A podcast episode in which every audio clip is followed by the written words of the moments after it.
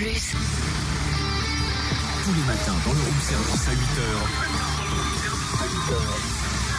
Retrouve le débrief The Voice. Découvre les coulisses. Avec Cynthia et Totem.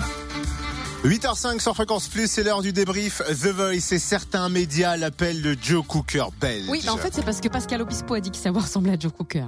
Ils n'ont rien inventé.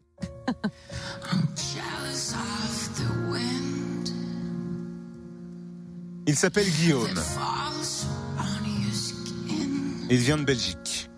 Il a 27 ans et c'était son anniversaire pour l'audition. Oh, en plus, bel anniversaire du coup.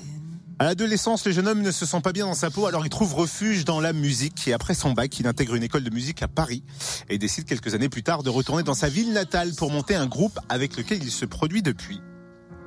Et aujourd'hui, il veut dépasser ses limites.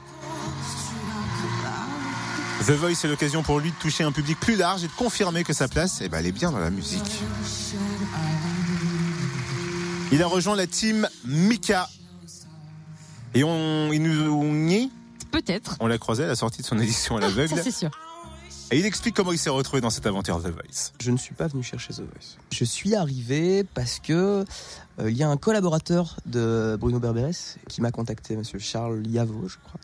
Et voilà, s'en est suivi, euh, voilà, toute une remise en question parce que c'est une mise en danger aussi. Tu vois, euh, moi, je, fais pas mal de choses sur le côté, mais disons que je fais de la musique, euh, je fais de la musique 7 jours sur 7.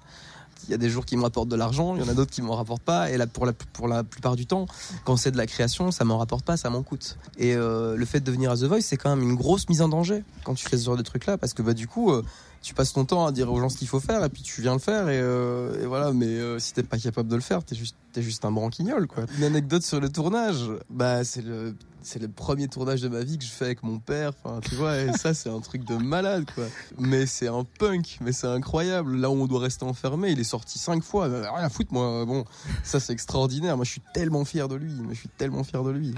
Vous vous rendez pas compte, euh, mon père, c'est c'est un proto-punk. Hein, c'est euh, ah non non non. Tu oui, demander la permission pour aller faire pipi. Mais il va pas te dire tu m'as pris pour qui, mais il va aller pisser quoi. tu vois? Et moi j'ai beaucoup d'admiration pour ça, pour des gens qui euh, qui sont pas forcément contestataires, tu vois, à lever le poing, à faire Euh mais qui le font quoi. Moi je trouve ça super classe.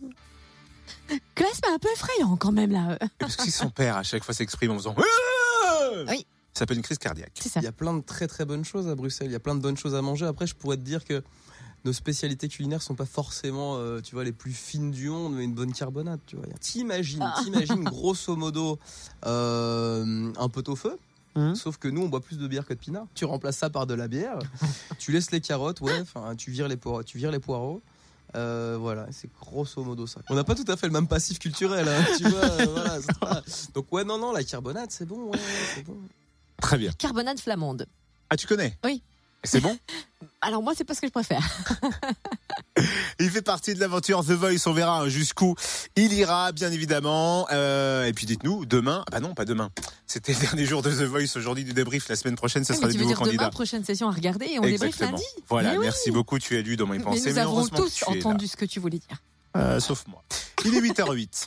Retrouve le débrief The Voice. En replay. Fréquenceplusfm.com Fréquenceplusfm.com